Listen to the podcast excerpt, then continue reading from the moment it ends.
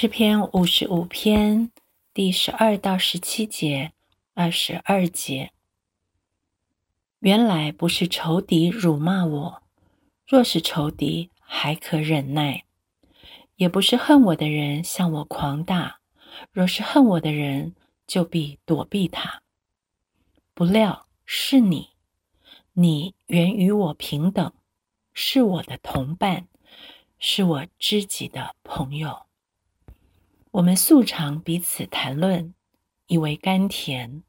我们与群众在神的殿中同行。愿死亡忽然临到他们，愿他们活活的下入阴间，因为他们的住处、他们的心中都是邪恶。至于我，我要求告神，耶和华必拯救我。我要晚上。早晨、晌午，唉声悲叹，他也必听我的声音。你要把你的重担卸给耶和华，他必抚养你，他永不叫一人动摇。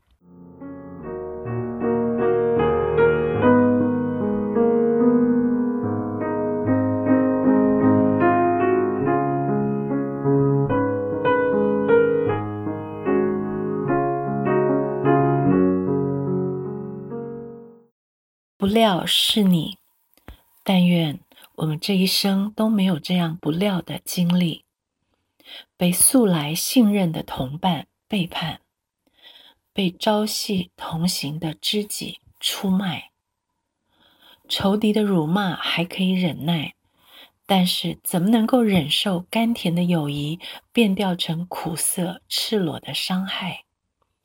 恨我的人向我狂妄，我也可以躲开。但是我怎么躲得掉毫无防备射向自己的暗箭呢？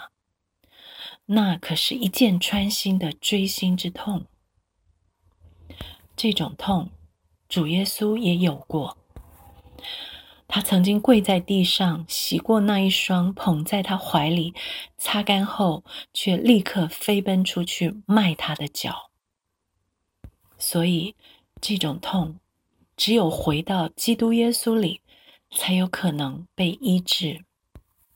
至于我要起来去求告耶和华，那是我痛苦中唯一的去处，因为他必定拯救我。